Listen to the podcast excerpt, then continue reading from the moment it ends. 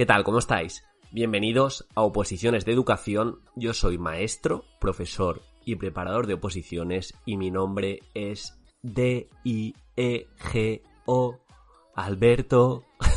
Pero bueno, soy Diego y bueno, deciros que si estáis con la programación didáctica, tenéis en mi canal de YouTube un seminario de programación didáctica que emití hace unas dos semanas y que está público, entonces lo podéis disfrutar y ya os digo, todo desemboca que estoy llevando un curso de programación y una asesoría de la programación didáctica en la que os puedo ayudar.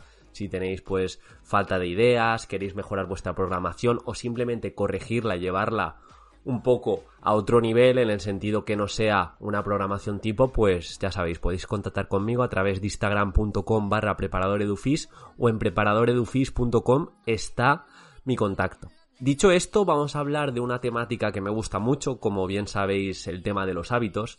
Y es que hay distintos podcasts ya en este canal sobre los hábitos, de hecho una semana entera en la que destaqué los siete hábitos que potencian más a un opositor y también a una persona al uso. Eh, si estás escuchando esto, igual eres cuidador de osos, pues seguro que esos hábitos te ayudan a, a ser más feliz. Y bueno, hoy quería poner de relieve la importancia y lo difícil que es cambiar un hábito.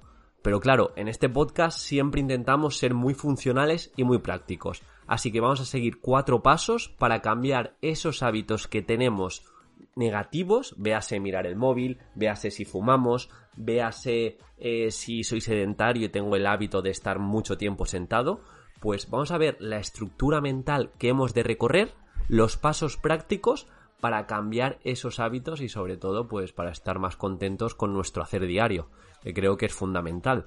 De hecho, eh, para hablaros un poco de mi experiencia, yo estuve cambiando en este confinamiento un hábito que tenía, que era, bueno, pues como todos estamos en, este contexto de estar mucho con el móvil, pues intenté cambiar ese hábito por el de la lectura y el de, y el de la meditación. Si soy sincero, no lo he cumplido como me gustaría, pero sí que es verdad que he experimentado semanas perfectas, el móvil lo he reducido bastante y bueno, la lectura ahora como tal no está de manera muy tangible en mi vida, pero a nivel de podcast y de formación creo que nunca me he estado formando tanto. He pagado distintos cursos de educación y estamos en la rueda de la formación y para mí eso es fundamental porque ves que cuando entras en esa rueda no paras de tener ideas, de hecho estoy subiendo ahora vídeos también a Instagram y a YouTube. Entonces estamos en la rueda de la motivación y es un poco lo que, lo que os quiero transmitir. Primera premisa respecto a un hábito. Has de pensar o has de creer que puedes cambiar ese hábito. No me valen mamarracherías y tonterías de yo es que soy así. No, yo es que soy así. Yo fumo porque soy así. O mira, yo no puedo ir al gimnasio porque soy así. Es que hablar en público no. Yo soy más de hablar en privado. Yo soy así. Pero bueno, ¿qué es esto? Si quieres cambiar un hábito y sobre todo si quieres ser otro tipo de persona respecto a acciones que haces en tu día a día, has de creer que puedes. ¿Y cómo lo hago, Diego? Pues aparte de que creas, has de tener un propósito, has de tener un porqué. Y un porqué más grande que tus excusas. Tu porqué es que quieres ser mejor opositor, ¿vale? Aún más fuerte. Quiero ser docente, perfecto. Localizas cómo es una persona que ha llegado y ha pasado por la plaza y ahora es docente. Localizas en su proceso opositor qué decisiones y qué acciones ha tomado para llegar a ser docente y vamos a replicarlo. Pero ten muy presente el por qué. Y que puedes cambiar tus hábitos, quizá de perder el tiempo eh, viendo muchas series o de no planificarte y dormir una hora extra. Lo que sea lo podemos cambiar.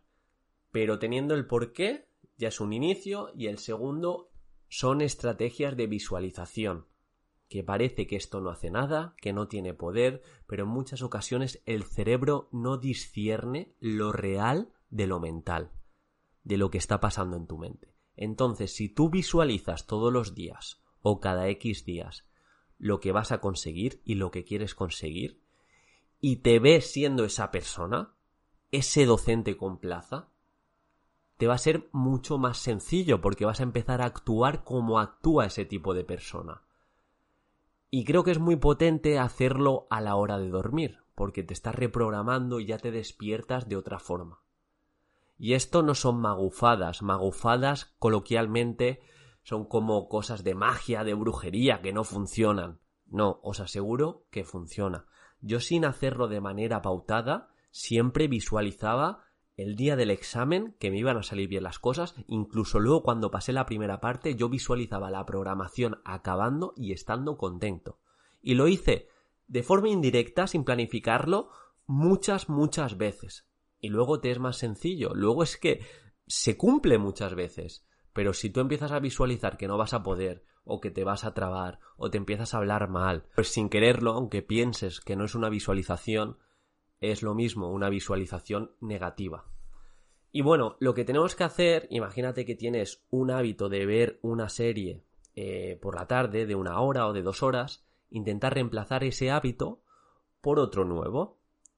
Intentar reemplazar ese tiempo que utilizas en ver esa película, en fumar, en lo que sea que no te guste, por un nuevo hábito. Te programas ese espacio que dedicabas al hábito que no te potencia y no te acerca a la plaza a un nuevo hábito. Imagínate que tú estás viendo una serie de 45 minutos, esos 45 minutos de manera religiosa lo vas a dedicar a comenzar a hacer un caso práctico o a estudiar y a repasar. Esos 45 minutos de serie me, lo quito mientras esté opositando y lo dedico a repasar.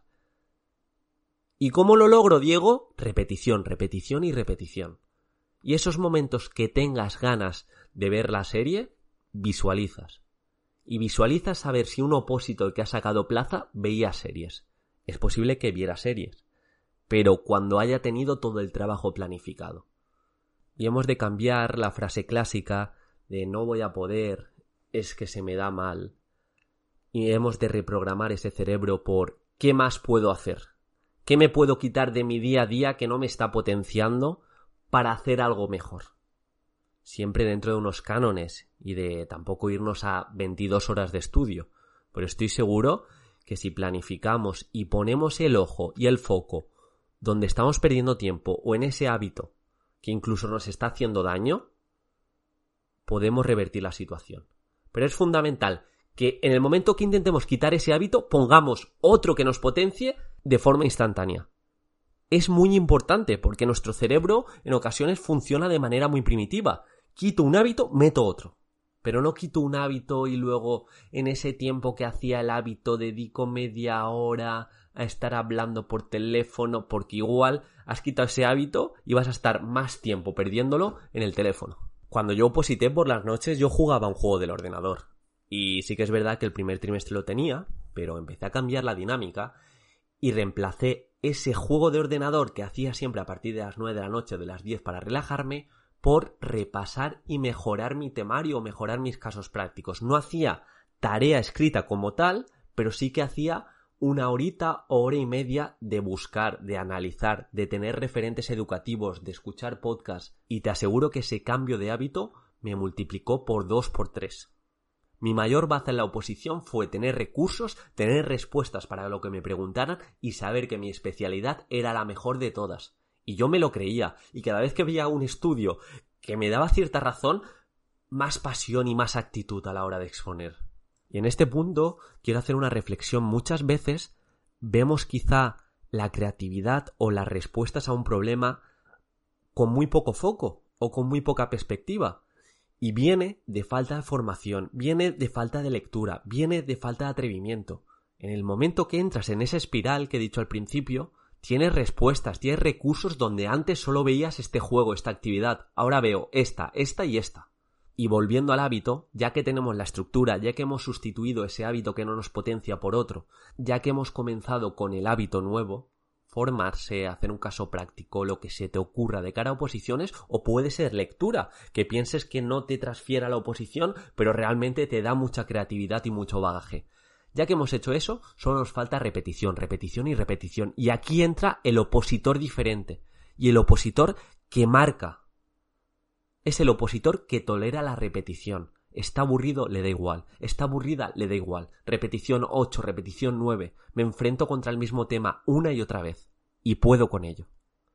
Y en el momento que cambias ese hábito de la formación, de la lectura, de lo que sea, y ya lo tienes instaurado, no sé qué ocurre, pero se ha visto, hay evidencia científica, que empieza a haber un torrente de cambio y ese nuevo hábito que te potencia te lleva a un nuevo microhábito que te sigue potenciando.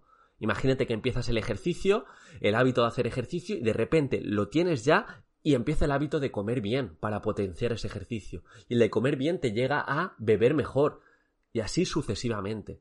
A dormir mejor. Ese nuevo hábito que te potencia, como he dicho, desencadena más hábitos que te hacen mejor tanto a nivel opositor como a nivel de persona. Pero es cuando tu cerebro te dice estoy aburrido, ya no puedo más, echo de menos eso que hacía que me daba la gratificación tan rápida, y yo sigo repitiendo y aburriéndome, es el momento que si eso lo alargas, empiezas a subir hacia arriba. Y lo tengo comprobadísimo. Esa tortuguita que dice, uff, qué rollo, uff, qué aburrido, pero es lo que tengo que hacer y lo mantengo en el tiempo, de repente cambia todo, más inspiración, más confianza, os aseguro que vais hacia arriba. Y este ha sido el podcast de hoy. Podcast sencillo. Sustituye un hábito que no te gusta, que no te está acercando al tipo de persona o el tipo de opositor que quieres ser, por otro que sí lo haga. Repite, repite, repite, tolera ese aburrimiento y verás cómo ese nuevo hábito te va a traer una inercia de mejorar otros campos de tu vida. Cuando yo me empecé a formar, ese nuevo hábito me hizo tener mejores hábitos a la hora de resolver supuestos prácticos, tener la mente más abierta a la hora de exponer mi programación y sobre todo tener el hábito de poder defender lo que me digan otros opositores. Y ese hábito repetido me llevó al día de la exposición poder defender si me hubieran hecho preguntas. Y bueno, esto ha sido todo. Como os he dicho, curso de programación, ayuda con la programación, lo que queráis, me podéis preguntar. Me encantaría ver ese like y ese comentario porque me interesa mucho de la gente que me escucha qué hábito tiene en la vida que no le gusta y por cuál le gustaría cambiarlo. Y que no sea repetido de los que haya dicho, o sí, pero de verdad, sinceramente.